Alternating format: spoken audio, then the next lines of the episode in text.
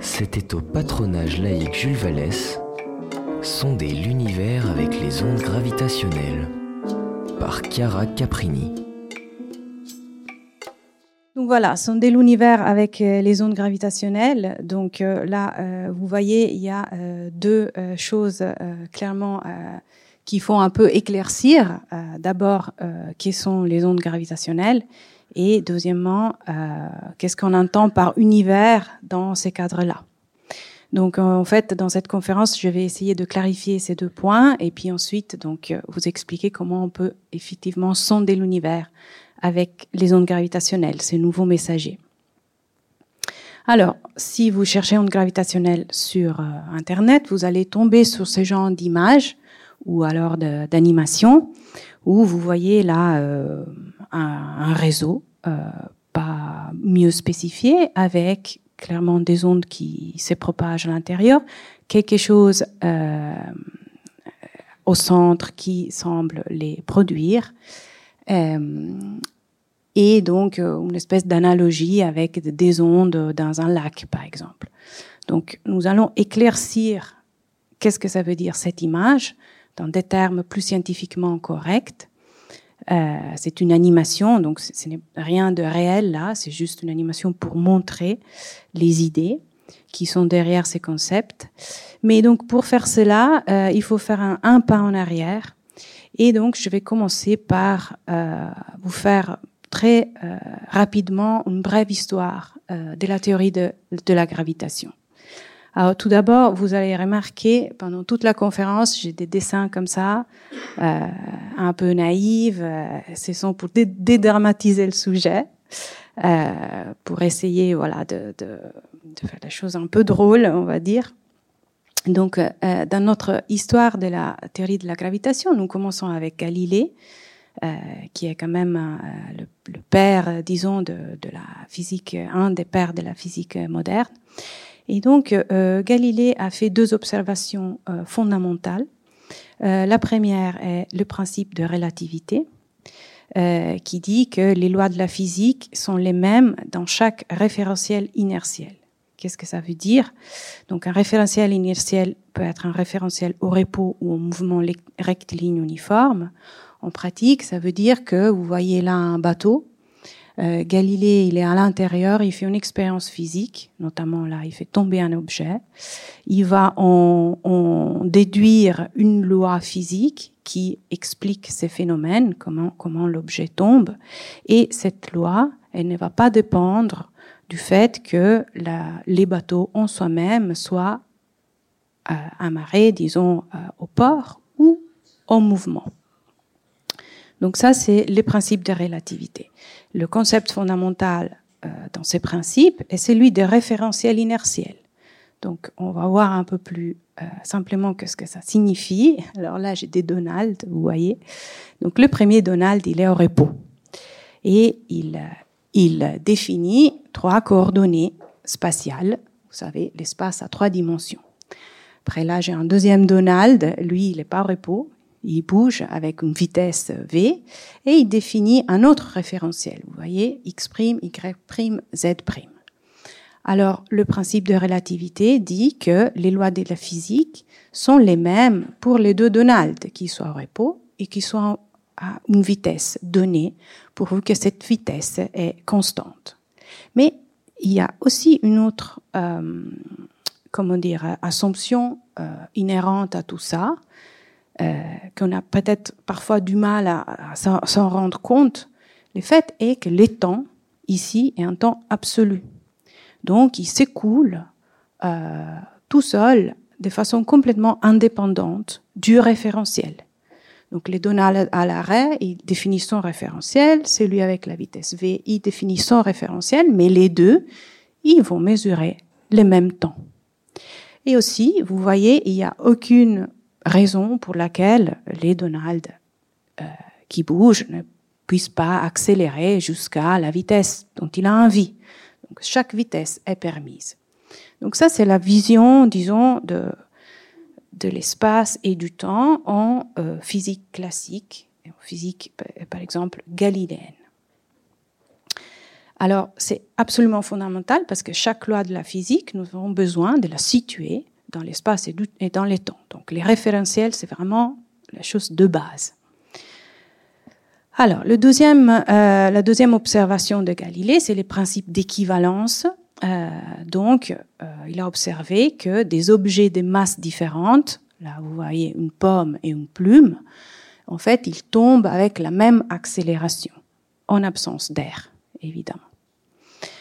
Donc ça aussi, c'est à partir de ces deux observations, nous avons ensuite, nous avons Newton en particulier a fait un progrès en plus. vous remarquez quand l'un meurt, l'autre naît. Et donc, il a en fait repris euh, ces deux concepts et il a fait une, ce qu'on appelle euh, une expérience conceptuelle. Donc, il a dit, supposons que je suis sur Terre, sur une montagne très haute, et je laisse tomber une pierre avec une vitesse initiale, et que j'augmente à chaque euh, tir la vitesse de la pierre. Évidemment, la pierre, elle va tomber toujours plus loin, mais il y aura un moment où la vitesse initiale va être suffisante pour que la pierre, en fait, elle rate la Terre et puis elle se mette en orbite. À partir de cette expérience conceptuelle, Newton, il a pensé peut-être que la force qui fait tomber les objets sur Terre est la même force qui maintient les planètes en orbite. Et c'est euh, à partir de ça qu'il a euh, eu l'idée qu'en fait la loi de la gravitation, donc la force qui à la fois tient les planètes en orbite, fait tomber les objets sur Terre, est universelle. Et donc elle ne dépend dans la théorie que de deux masses qui s'attraient l'un l'autre et de leur distance. Et donc, les deux masses, là, une masse peut être la Terre, l'autre l'objet qu'on fait tomber, ou alors une masse peut être les soleils, et l'autre peut être un des planètes du système solaire.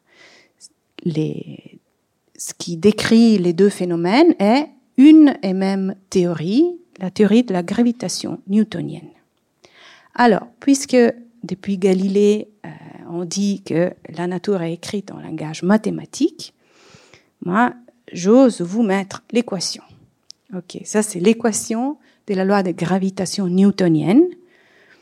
Alors, vous voyez déjà une quantité là, avec cette lettre grecque phi. Cette quantité est une fonction de x. Alors, phi représente ce qu'on appelle les potentiels gravitationnels. Donc, c'est la quantité qui nous permet de euh, déduire la force qui va agir sur une masse quand je la lâche, par exemple. Et cette quantité est une fonction de l'espace. Vous voyez, la x représente les trois coordonnées spatiales. Il y a là ce qu'on appelle un opérateur. Cet opérateur, en fait, il nous dit, vous voyez, il dépend aussi de l'espace, il nous dit tout simplement comment les potentiels gravitationnels varient dans l'espace. Vous avez là une image de la Terre et de son potentiel gravitationnel. Qu'est-ce qui, en fait, euh, est la source de ce potentiel gravitationnel. La source est de l'autre côté de l'égalité. Et c'est cette quantité-là, c'est en fait la densité de masse. Donc ρ représente la densité de masse, par exemple la masse de la Terre. Vous voyez, elle varie. Là où il y a les Andes, en fait, il y a plus de masse. Et donc les potentiels, ils changent euh, selon ça. Et la densité de masse, en général, elle est aussi en fonction de l'espace. Et les deux termes sont reliés par cette lettre G, qui est une constante de proportionnalité qui a été trouvée par Newton. Ça représente combien, euh, quelle est la, disons, l'intensité avec laquelle la source, la densité de masse, peut générer le potentiel. Alors, tout est très bien, jusqu'à maintenant, mais disons un peu plus tard, en fait, euh, il y a eu une nouvelle théorie qui a été développée, c'est la théorie de l'électromagnétisme. Elle a été notamment développée surtout par euh, Maxwell. Et donc cette théorie décrit euh, les comportements des ondes électromagnétiques, des charges, des courants. Et euh, typiquement, euh, dans cette théorie, euh, par exemple, on va décrire les phénomènes de l'émission de la lumière. La lumière est une onde électromagnétique, tout comme les ondes radio, les, les ondes X, etc. Et une onde électromagnétique est elle aussi formée par des champs. Donc, comme on a les champs gravitationnels, on a les champs électromagnétiques qui est donc, c'est, la, est, est, un phénomène ondulatoire, vous voyez, qui dépend du temps, et euh, l'alternance entre, malheureusement là c'est coupé, mais l'alternance entre les champs électriques et les champs magnétiques euh, dans le temps détermine la propagation de l'onde et donc la propagation du rayon lumineux dans les cas de, de l'ampoule. Alors là, de nouveau, je vous mets l'équation qui décrit la propagation des ondes, euh, des ondes électromagnétiques. Alors, vous remarquez, la partie en noir, elle est tout à fait analogue. Nous avons là, ce qui était les potentiels gravitationnels devient les potentiels électromagnétiques, l'opérateur de variation spatiale. Mais là, vous remarquez une différence. Avant, ce n'était que fonction de l'espace. Là, j'ai rajouté une variable. Cette variable t, elle est temps. Parce que je viens de vous parler des phénomènes ondulatoires, des phénomènes qui se propagent. Donc, il y a une dépendance du temps intrinsèque qui, dans les potentiels euh, électromagnétiques. De ce côté de l'égalité, nous avons la source. Alors, comme dans les cas de la gravitation, la source est la densité de masse, dans les cas de l'électromagnétisme, la source est la densité des charges et des courants. L'exemple typique est une antenne. Dans une antenne, vous avez un courant qui, dépend du temps et qui génère donc un signal électromagnétique. Mais là, l'observation fondamentale est la présence de ce nouveau terme. Ce nouveau terme, il est nécessaire parce que nous devons décrire un phénomène qui dépend du temps. Et là, donc, vous voyez la présence d'un opérateur analogue, mais en fonction du temps. Et donc, ce terme-là, en fait, décrit comment les potentiels électromagnétiques varient dans le temps. Et il y a une autre chose que je vais vous faire remarquer. Ici, au dénominateur, nous avons cette quantité C, est la vitesse de la lumière. Donc, est la vitesse à laquelle les ondes électromagnétiques se propagent. Voilà, donc qu'est-ce que ça veut dire?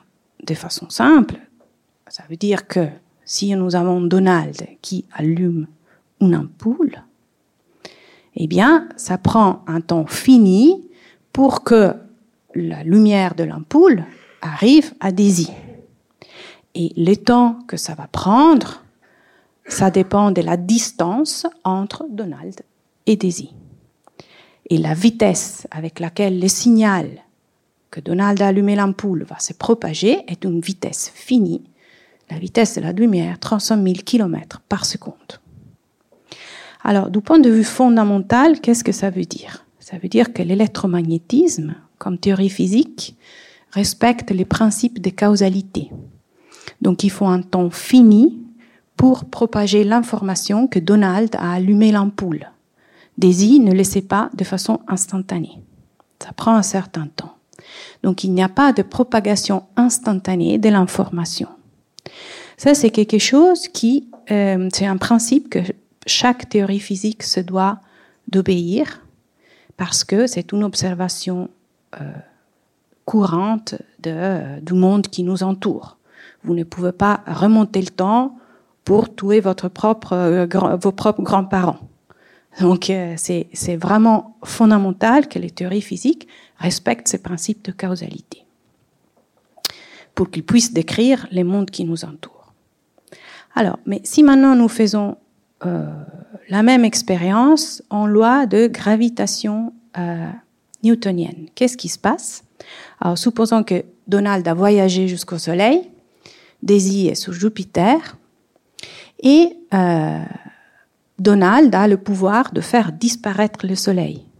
Pas de l'éteindre, vraiment de faire disparaître sa masse. Alors, selon la théorie de, gravitation newtonienne, dès que Donald fait disparaître le Soleil, eh ben, Daisy va le savoir de façon instantanée, tout de suite. Et tous les autres planètes, ils vont, ils vont sentir l'absence de la force de gravitation, de la force d'attraction du Soleil de façon instantanée. Ils vont partir dans leur, dans, dans leur orbite. Donc, le problème de la théorie de la gravitation newtonienne est que dans les cadre de cette théorie, il n'y a pas d'onde pour propager l'information. Donald a fait disparaître le Soleil de façon à vitesse finie. Ça se propage de façon instantanée. Alors, qu'est-ce que ça veut dire? La gravitation newtonienne ne respecte pas les principes de causalité. Et ça, c'est un total désastre dans les cadres d'une théorie physique. Mais c'est une théorie tout à fait valable pour décrire les systèmes solaires. Mais quand on la regarde d'une perspective plus, plus, plus large, surtout euh, dans le cadre, disons, de, de ce qui est, on est pour l'électromagnétisme, on se rend compte qu'il y a la nécessité de aller au-delà de cette théorie, bien qu'elle marche sur Terre, etc. Il faut aller au-delà de cette théorie. Et qu'est-ce qu'il faut faire? Il faut en fait formuler une théorie causale de la gravitation. Cette théorie causale de la gravitation en particulier, qu'est-ce qu'elle doit avoir? Eh bien, pour permettre une propagation de l'information à vitesse finie, et donc pour respecter les principes de causalité, elle a besoin d'un phénomène ondulatoire qui dépend du temps et donc qui peut être les vecteurs de propagation de l'information dans le cadre d'une nouvelle théorie de la gravitation. Alors ceci n'a pas été du tout facile cette nouvelle théorie, euh, il a fallu, une vraie révolution dans la pensée de l'espace et du temps pour formuler, pour, pour conduire à une théorie causale de la gravitation. Et c'est, pardonnez-moi l'image, la révolution qui été faite par Einstein, la théorie de la relativité restreinte et euh, générale. Alors, voyons un peu de quoi il s'agit. Donc je reprends les transparents que je vous ai expliqués tout à l'heure. Physique newtonienne, ça c'est le cadre euh, pour les référentiels galiléens. Alors, en théorie de la relativité, qu'est-ce qui se passe? Vous voyez bien la différence. Les temps n'est plus absolu, mais chaque Donald a son propre temps. Donc, les temps, il devient il, dépend en fait de la vitesse du référentiel et ne devient que la quatrième dimension dans une quantité unique qui n'est plus l'espace séparé et les temps qui s'écoulent indépendamment, mais une quantité unique qui s'appelle l'espace-temps. Donc en fait, la relativité restreinte unifie, si vous voulez, euh, les trois dimensions spatiales et la dimension temporelle et dit que les lois de la physique doivent être formulées dans les cadres de l'espace-temps. De plus, pour respecter la causalité de toute théorie, il dit, il y a, la, euh, la relativité récente dit, il y a une vitesse maximale. Donc Donald, lui, il peut pas accélérer tant qu'il veut.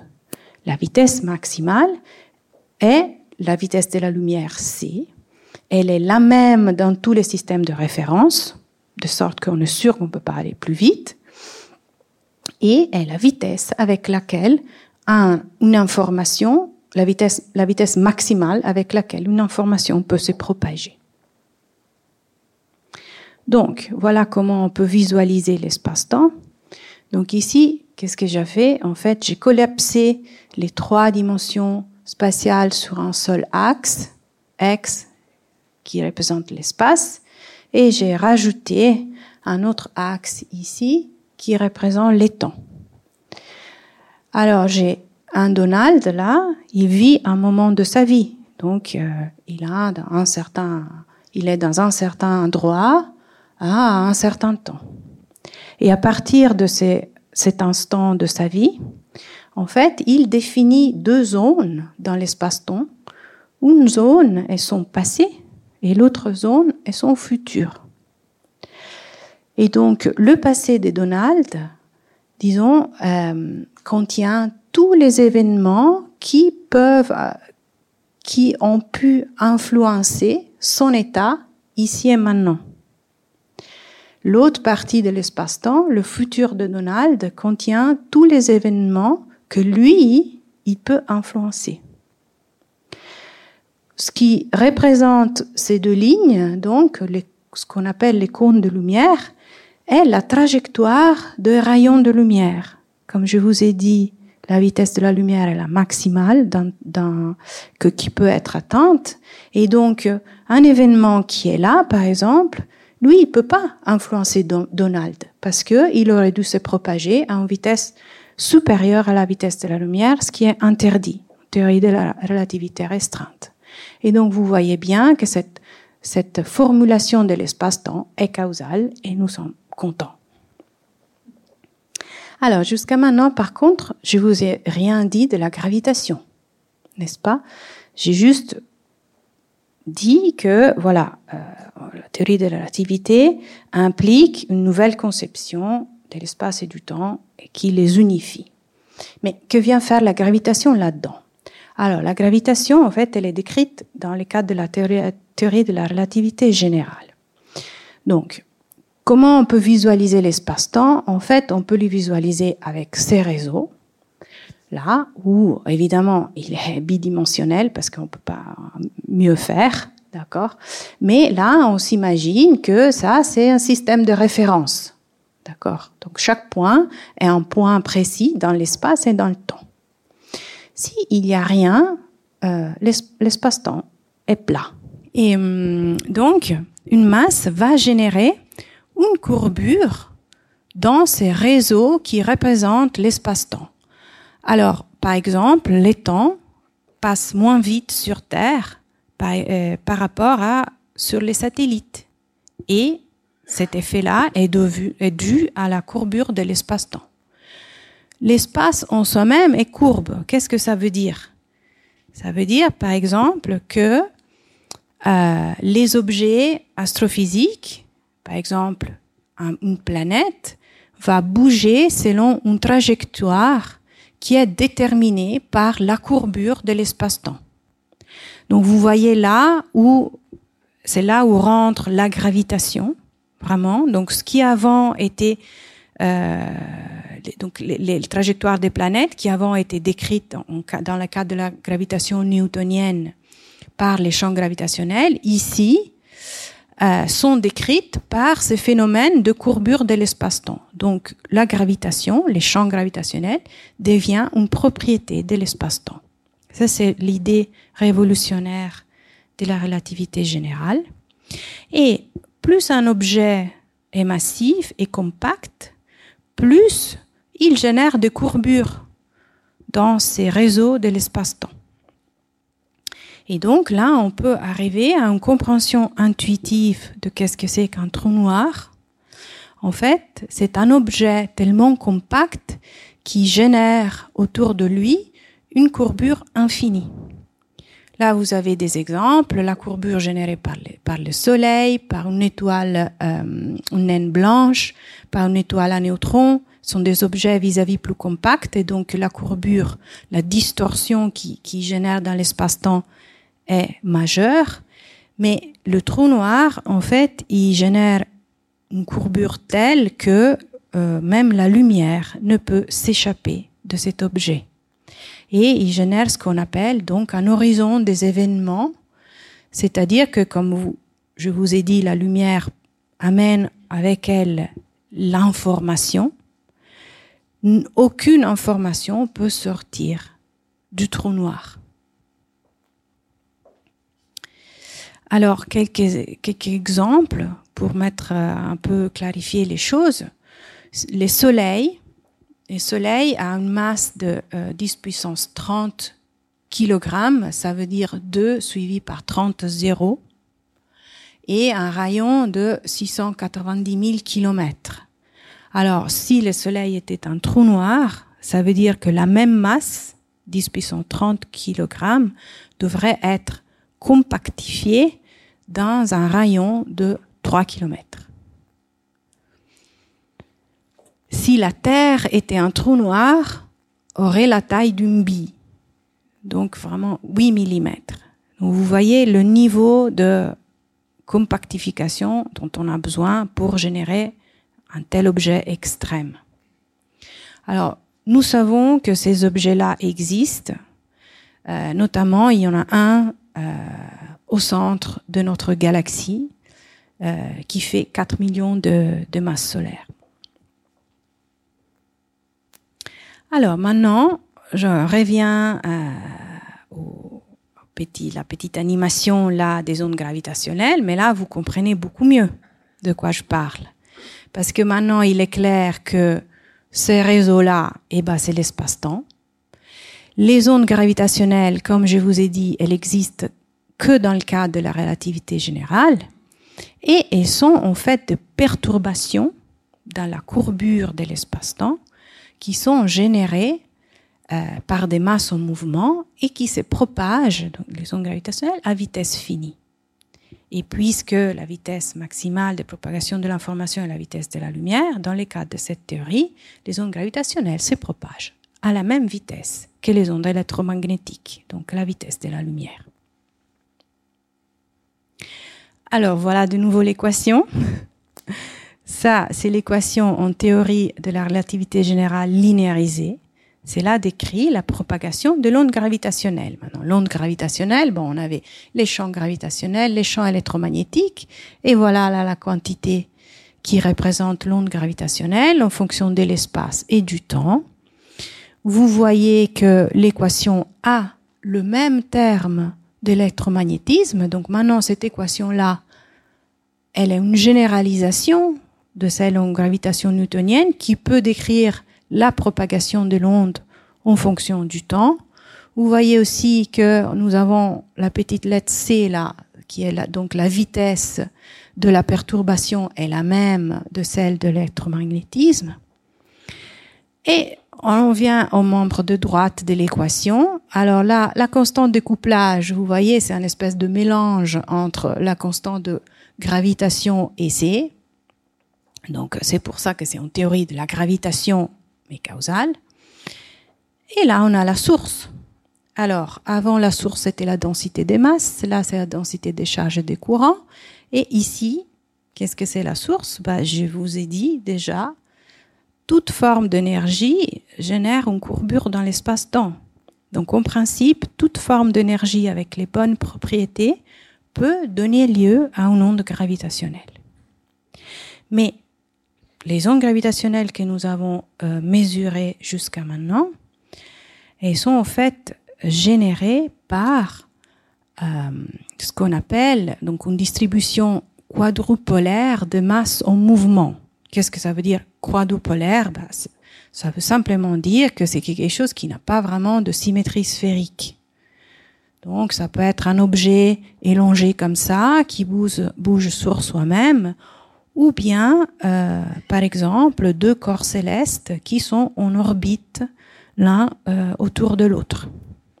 Et c'est exactement ce deuxième cas-là qui est représenté dans euh, la petite, disons, animation du début de, du, du séminaire.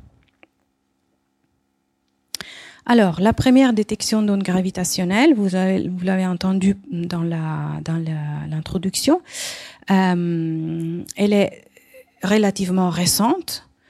Qu'est-ce qui s'est passé? Donc là, je les mets dans le cadre causal. Donc, il y a un événement numéro 1, donc il y a 1,3 milliard d'années à 10, 22 puissance 22 km de la Terre, deux trous noirs ont collisionné cette collision a généré un signal d'onde gravitationnelle. Dans le cas de notre théorie causale, ces ondes se sont propagées dans l'espace-temps à la vitesse de la lumière et 1,3 milliard d'années après, parce qu'ils étaient quand même assez loin, euh, le 14 septembre 2015, ces ondes ont investi la Terre et elles ont été mesurées. Alors, elles ont été mesurées. Euh, ah, d'abord, j'ai ces petits films. Donc, ce film-là, il est scientifiquement plus correct que l'animation que j'ai mis au début. Et il s'agit vraiment d'une animation qui représente le premier euh, euh, cet événement de collision de trous noirs qui constitue la, la première détection d'ondes gravitationnelles. Alors, il y a plusieurs choses. Là, vous voyez l'image. Il y a les deux trous noirs. Il y a euh, ce qui est autour. Ces différences de couleurs, ce sont les ondes gravitationnelles. Alors, je vais le mettre en route. Voilà, donc vous voyez, les deux trous noirs sont en, orbite euh, l'un euh, autour de l'autre. Ils génèrent déjà un signal d'onde gravitationnelle. Ici, vous voyez, ça c'est la courbure de l'espace-temps qui est générée, euh, représentation de la courbure de l'espace-temps qui est générée par chaque trou noir. Ce que vous voyez là en haut, ce sont les secondes avant le phénomène des collisions qui ont été mesurées par les détecteurs. Et ici, vous voyez, ça c'est la forme d'onde qui a aussi été mesurée par les détecteurs. Ça devient bleu vis-à-vis que l'onde est émise au moment qui correspond euh, sur le film à l'orbite des deux trous noirs. Et là, vous voyez l'intensité en train de devenir maximale donc euh, euh, l'intensité de l'onde est maximale quand les deux trous noirs finalement collisionnent. Et ensuite, donc nous avons un phénomène de relaxation du trou noir restant qui n'émet finalement plus d'ondes gravitationnelles. Et là, il y a le signal que vous voyez qui a été émis et qui commence donc son long voyage jusqu'à euh, nos détecteurs. en fait, c'est vraiment l'émission d'ondes gravitationnelles qui euh, enlève de l'énergie à, ces systèmes euh, liés de deux trous noirs et en enlevant l'énergie, euh, en fait, euh, fait en sorte que les deux trous noirs ont moins d'énergie pour résister à l'attraction gravitationnelle mutuelle et donc ils se rapprochent euh, de plus en plus jusqu'à collisionner. Alors, comment euh, détectons les, les ondes gravitationnelles? Donc, ce sont des, des, euh, des expériences vraiment euh, très pointues du point de vue technologique. Euh, ce sont des interféromètres. Donc là, vous voyez la photo de l'interféromètre qui est en Italie, euh, proche de Pise. Et en fait, il y a deux euh, longs bras à l'intérieur desquels se propagent des lasers. Et euh, quand l'onde gravitationnelle euh, arrive, elle va causer de toutes petites variations de la longueur des deux bras. Et c'est ce qui l'interféromètre va mesurer. Il veut dire, bon, les, les, bras ont changé de longueur de façon ondulatoire et donc j'interprète ça comme l'arrivée d'une onde euh, gravitationnelle. Alors, au but des bras, il y a des miroirs qui vont refléter le laser. C'est en fait ces masses-là que les ondes gravitationnelles vont faire vibrer. Alors là, je suis une petite euh, animation qui va vous montrer comment. Donc là, vous imaginez, ça c'est un anneau de masse. D'accord? Et quand une onde gravitationnelle qui se propage de façon perpendiculaire à l'écran rentre, va, et va mettre en mouvement cet anneau de masse, de cette façon-là. Donc, il va le contracter d'abord dans une direction, ensuite dans une autre direction. Maintenant, si vous imaginez que euh, une de ces masses, ou alors, pardon, deux de ces masses sont au bout des bras de l'interféromètre, en fait, vous voyez comment ça va générer, vous savez, des, des, des, des variations dans la longueur des bras et finalement une interférence dans les lasers qui, sont par, qui parcourent les bras et qui vont donner un signal euh, recueilli par l'interféromètre.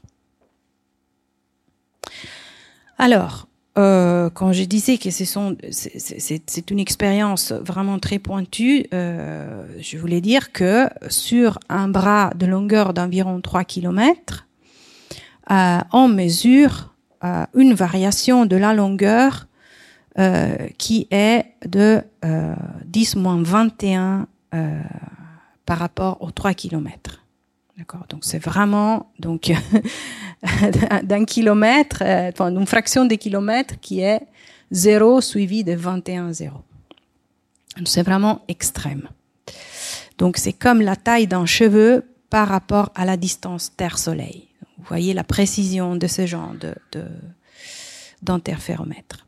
Alors la fréquence du signal d'onde gravitationnelle qui est émise par ces genres de trous noirs en collision et qui peut être recueilli par ces genres de détecteurs sur Terre est de 1 à 1000 Hz.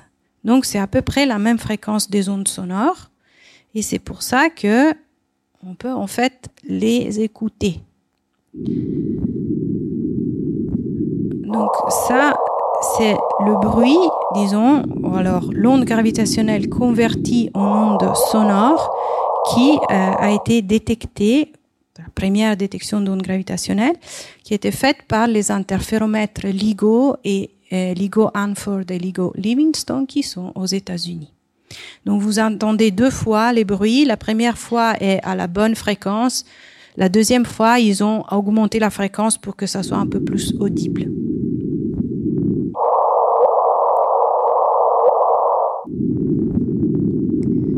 Voilà, et là vous voyez la forme d'onde similaire à celle que je vous ai montrée avant, sauf que là, bon, il y a évidemment les bruits euh, expérimentaux.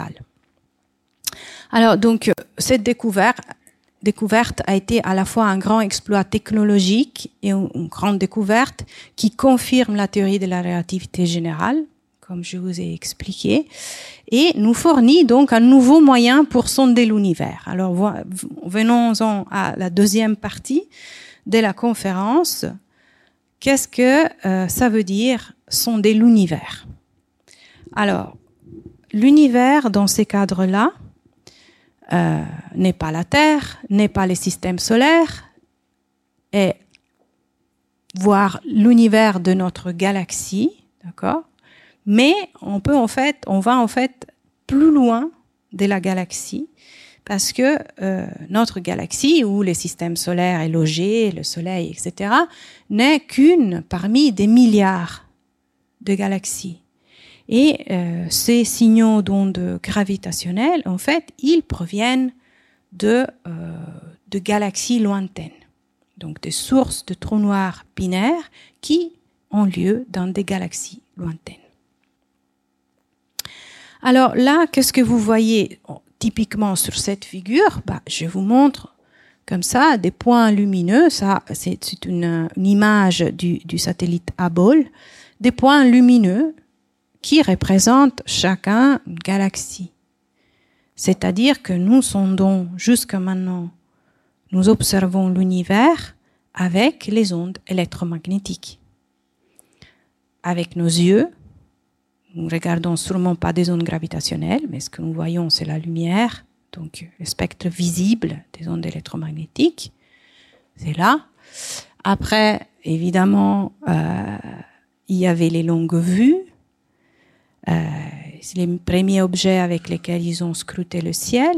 Et maintenant, nous avons toutes sortes de télescopes sur Terre et depuis l'espace qui mesurent plusieurs longueurs d'onde différentes. Donc on va bien au-delà du visible, dans l'infrarouge, les radios, l'ultraviolet, euh, les rayons X, les rayons gamma. Donc vraiment, nous observons l'univers avec tout un spectre euh, de d'ondes électromagnétiques parce que les objets que nous observons émettent dans différentes longueurs d'onde. Mais comme nous avons vu, l'univers émet aussi des ondes gravitationnelles. Donc si vous voulez superposer à cette quantité incroyable de signaux électromagnétiques, il y a aussi les signaux gravitationnels qu'on n'était pas capable de détecter avant 2015. Et donc, en fait, c'est là où c'était la révolution, si vous voulez, de 2015, parce que maintenant, nous pouvons superposer à cette image au nom de l'électromagnétique une autre image, là c'est juste une représentation, hein, euh, de l'émission en ondes gravitationnelles de tous ces objets célestes. Et donc, c'est dans ces cadres que les ondes gravitationnelles fournissent un nouveau canal d'émission qui donne accès à de nouvelles informations sur l'univers. Euh, la comment dire, euh, ce qu'on dit, ce qu'on peut dire, la comparaison qui est faite est que jusqu'à avant 2015, bah, nous pouvions voir l'univers avec les télescopes, télescopes électromagnétiques. Maintenant, avec euh, les télescopes, euh, ou les interféromètres d'ondes gravitationnelles, nous pouvons aussi l'écouter. Donc vous comprenez, si vous imaginez euh, de ne, rien entendre, vous avez une certaine vision du monde. Mais les moments où vous débouchez les oreilles, bah, vous avez accès à beaucoup d'autres informations. La musique, par exemple, où vous entendez les, personnes parler. Donc c'est vraiment une autre dimension qui s'ouvre dans votre, possibilité de euh, comprendre ce qui vous entoure. Alors, depuis 2015, il y a eu euh, plus que 50 détections de, de systèmes binaires euh, qui sont des coalescences soit des deux trous noirs, il y a eu des coalescences d'étoiles à neutrons qui ont été détectées en ondes gravitationnelles et aussi des événements mixtes, donc un trou noir et une étoile de neutrons. Et en particulier, donc, cette image-là, chacun de, ces traits verticales, en fait, euh, représente un des événements qui ont été détectés. Et donc, vous voyez deux euh, masses qui, en fait, collisionnent. C'est une représentation pour donner un objet final. Et donc là, il y a typiquement la masse, euh, donc la, hauteur témoigne la masse euh, de l'objet, des objets que, qui ont été observés. Donc c'est juste pour vous faire comprendre depuis une détection combien nous en avons maintenant élargi le spectre en ces euh, sept ans euh, d'observation. Et en particulier, ce qui est important à faire remarquer est que nous avons observé aussi euh, un objet, euh, ça s'appelle GW170817, qui est une coalescence de deux étoiles à neutrons et pour laquelle nous avons pu euh, observer à la fois l'émission électromagnétique et l'émission gravitationnelle. Donc nous avons vraiment vu et entendu cette collision euh, cette collision d'étoiles à neutrons. Alors, mais euh, en fait, euh, je vous ai parlé donc euh, de, notre, de, de, de, toutes les galaxies qui euh, entourent notre galaxie. C'est l'univers de l'astrophysique mais il est possible de pousser encore plus loin les limites de nos détections d'ondes gravitationnelles et aussi d'ondes électromagnétiques. Et donc, maintenant, je voudrais, pour la, cette dernière partie du séminaire, passer de l'univers de l'astrophysique à l'univers de la cosmologie. Donc, la cosmologie est la discipline qui décrit l'origine, la structure générale et l'évolution de l'univers et euh, fait ça dans les cadres de la théorie du Big Bang. Alors, dans les cadres de, de cette théorie, l'univers est en expansion. Donc, il y a eu une singularité initiale à partir de laquelle à la fois l'espace et les temps sont nés. D'accord Donc, l'espace-temps a été formé euh, à partir de cette singularité initiale euh, pour laquelle nous n'avons pas accès encore.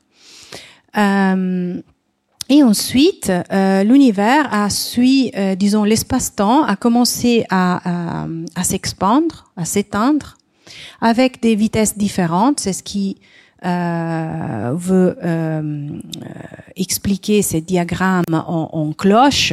Il a commencé en expansion très très rapide, puis ensuite il a ralenti, et puis là il est de nouveau apparemment en expansion rapide.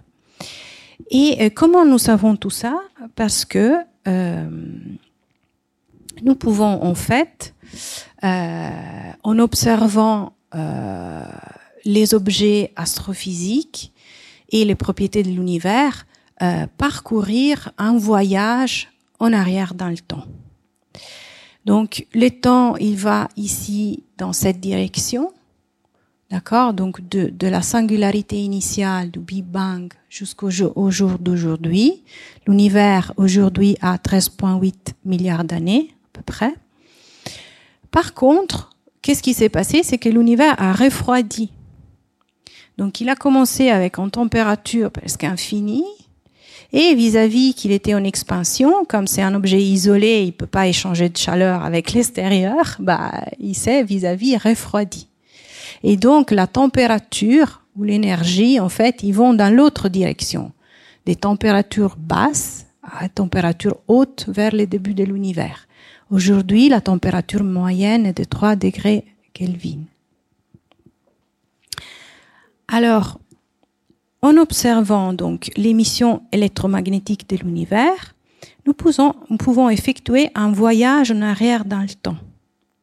Parce que, comme je vous ai dit, euh, il faut un temps fini pour propager euh, les ondes électromagnétiques. Donc, si nous regardons loin, par exemple, d'aujourd'hui, nous regardons cette galaxie, par exemple, l'émission de cette galaxie, elle va être vieille. Elle va être vieille correspondamment à la distance de la entre nous et la galaxie. Donc, quand nous observons l'univers lointain, en fait, nous, nous observons des objets à des époques différentes. Et donc, euh, il est important donc de savoir pourquoi nous pouvons en fait parcourir ces voyages en arrière dans le temps en observant les objets astrophysiques par les rayonnements euh, électromagnétiques bah, Évidemment parce que l'univers est transparent au rayonnement électromagnétique. Parce que si vous imaginez hum, l'air est transparent au rayonnement électromagnétique, donc vous pouvez conduire une voiture sans problème, vous voyez où vous allez, mais du coup, s'il y a le brouillard, vous pouvez plus, parce que le brouillard absorbe le rayonnement électromagnétique, absorbe la lumière. Et donc, en fait, puisque nous, pouvons observer les galaxies lointaines, les objets célestes lointains, parce que l'univers est transparent au rayonnement électromagnétique. Mais il est transparent jusqu'à une certaine époque. Donc, là, c'est quand l'univers avait 380 000 ans, et c'est le dernier rayonnement électromagnétique visible à des époques antérieures dans l'évolution de l'univers, donc quand l'univers il était plus jeune que 380 000 ans, en fait c'était le brouillard. Les rayonnements électromagnétiques, il est aussitôt généré par cette espèce de soupe qui était là et aussitôt réabsorbé. Et donc, nous n'avons aucun moyen de savoir avec les rayonnements électromagnétiques, qu'est-ce qui s'est passé avant D'accord? Alors, disons, ces particuliers phénomènes, alors qu'est-ce qui fait en sorte que l'univers soit transparent euh, plus tard et pas transparent avant? En fait, comme je vous ai dit, c'est l'énergie, elle décroît dans cette direction. Vis-à-vis que l'univers s'expande, l'énergie décroît. Et à ces moments précis, l'énergie décroît euh, à un niveau plus bas de l'énergie des liaisons euh, de l'atome euh, d'hydrogène. Et donc, en gros, avant cette époque, nous avons des protons, des électrons, des neutrons complètement mélangés, parce que tout est très énergétique, donc ils voyagent un peu partout. À un moment, la température baisse et en fait, les électrons et les protons vont commencer à sentir l'attraction euh, euh, électromagnétique entre l'un et l'autre. Et donc, ils vont se mettre ensemble, ils vont se combiner dans des atomes d'hydrogène neutre. Cette combinaison donne lieu à l'émission des photons. Et c'est ce qu'on appelle le dernier rayonnement électromagnétique visible. Alors, avec ces petits films, je vais vous montrer ce que je veux dire. Vous voyez là, vous, vous imaginez qu'on fait ces voyages en arrière dans le temps à partir d'un point dans l'espace-temps qui est la Terre. Ce que vous voyez là, c'est toutes les galaxies. Euh, ce sont des vraies observations. Donc c'est pour ça qu'il y a des zones de noir. C'est les zones où en fait les catalogues des galaxies n'est pas complet. Donc, vous imaginez, donc on s'éloigne, on construit, si vous voulez, euh, cette image de l'univers où il y a des points lumineux, sont des agglomérations de matière qui se sont allumées, ont généré les galaxies. Mais d'où est-ce que tout ça provient? En fait, cela provient de ces derniers euh, rayonnements émis. Et là, vous voyez cette sphère qui se forme. En fait, celle-là est l'image du fond cosmologique micro-ondes. Donc, elle est vraiment l'image de la dernière radiation que nous avons pu observer, la plus ancienne de l'univers. Et les tâches, ce sont des, euh, des, des, fluctuations dans la température de cette euh, radiation qui euh, sont dues à la présence dishomogénéité de matière. Et donc là où il y aura une homogénéité, plus tard, une galaxie va se former. Donc voilà, donc nous avons ce qu'on appelle l'horizon électromagnétique dans l'univers. C'est déjà très bien. On a, on a toute la cosmologie moderne, elle est fondée sur la détection de cette radiation. Elle nous a appris énormément sur l'univers, notamment le fait qu'il soit en expansion. Donc c'est une théorie très robuste. Mais on aimerait aussi savoir ce qui s'est passé avant nous avons des idées, nous avons euh, des informations qui peuvent être euh, euh, de fonds cosmologiques euh, micro-ondes, mais ce que est important de savoir est que les ondes gravitationnelles, elles, ne sont pas sujetties à cet horizon. N'est-ce pas? Parce que c'est l'horizon électromagnétique. Donc, avant, l'époque euh, dont je vous parlais, l'univers était opaque aux ondes électromagnétiques, mais il n'est pas opaque aux ondes gravitationnelles. Et donc, si nous pourrions détecter euh, les signaux d'ondes gravitationnelles qui vient de l'univers très primordial, en fait, c'est un messager nouveau qui nous amène des informations sur l'état de l'univers dans ses premiers, vraiment premiers euh, instant. Et c'est une information à, laquelle nous ne pouvons pas accéder par d'autres euh, moyens. Donc, euh, on peut carrément dire que, donc, depuis l'annonce de la première détection directe des ondes gravitationnelles, une nouvelle ère s'est ouverte en astrophysique et en cosmologie. Et dans cette ère, on va utiliser, donc on a déjà commencé à utiliser les ondes gravitationnelles pour sonder l'univers. Maintenant, vous voyez mieux ce que on entend par là.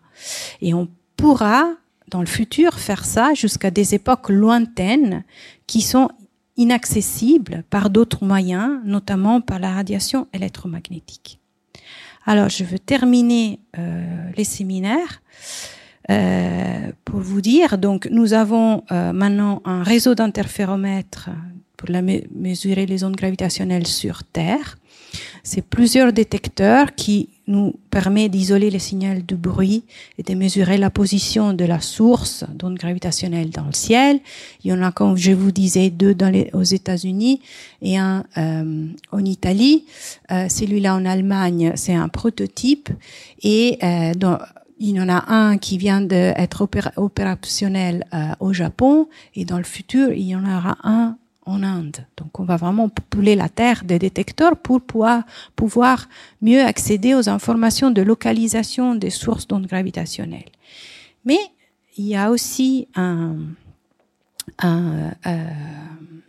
une expérience planifiée, donc c'est l'expérience LISA, un interféromètre pour détecter les ondes gravitationnelles depuis l'espace.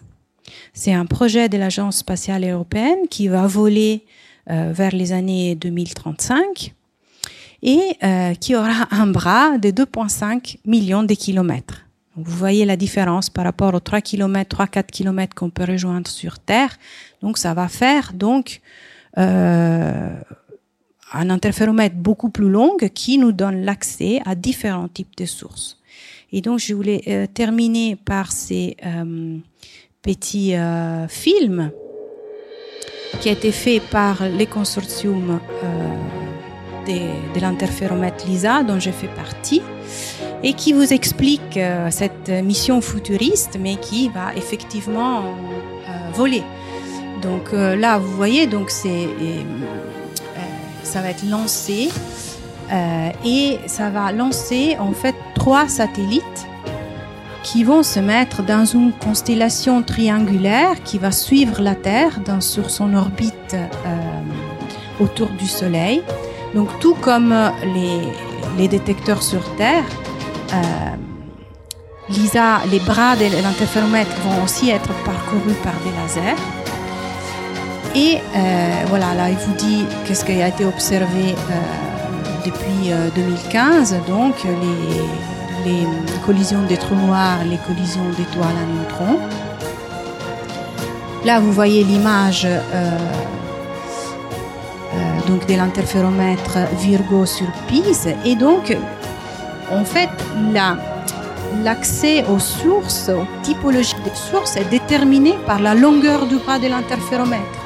Donc les moments où avec Lisa nous allons faire cette constellation avec une, euh, euh, des bras beaucoup plus longs, nous allons avoir accès à d'autres types de sources, par exemple les ondes gravitationnelles depuis l'univers primordial ou des trous noirs beaucoup plus massifs qui résident au centre des galaxies. Bon, là, c'est l'explication de ce qui va se passer quand ça va être lancé.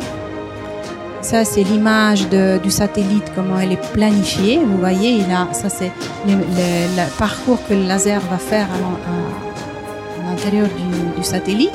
Et en fait, donc, à l'intérieur du satellite, nous allons mettre euh, deux masses en chute libre, c'est-à-dire qui n'ont aucune autre force qui agit sur elles-mêmes à part le fait que quand l'onde gravitationnelle arrive, elles vont vibrer.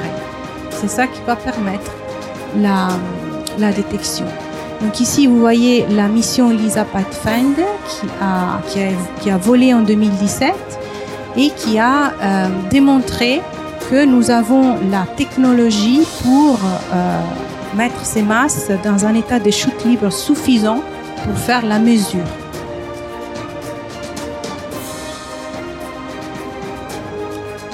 Voilà, donc il dit, euh, sera, Lisa va nous donner des, informations révolutionnaires sur euh, notre univers et va ouvrir donc, euh, contribuer à aux détections multimessagers, c'est-à-dire les objets astrophysiques dont on peut voir à la fois l'émission gravitationnelle et l'émission électromagnétique.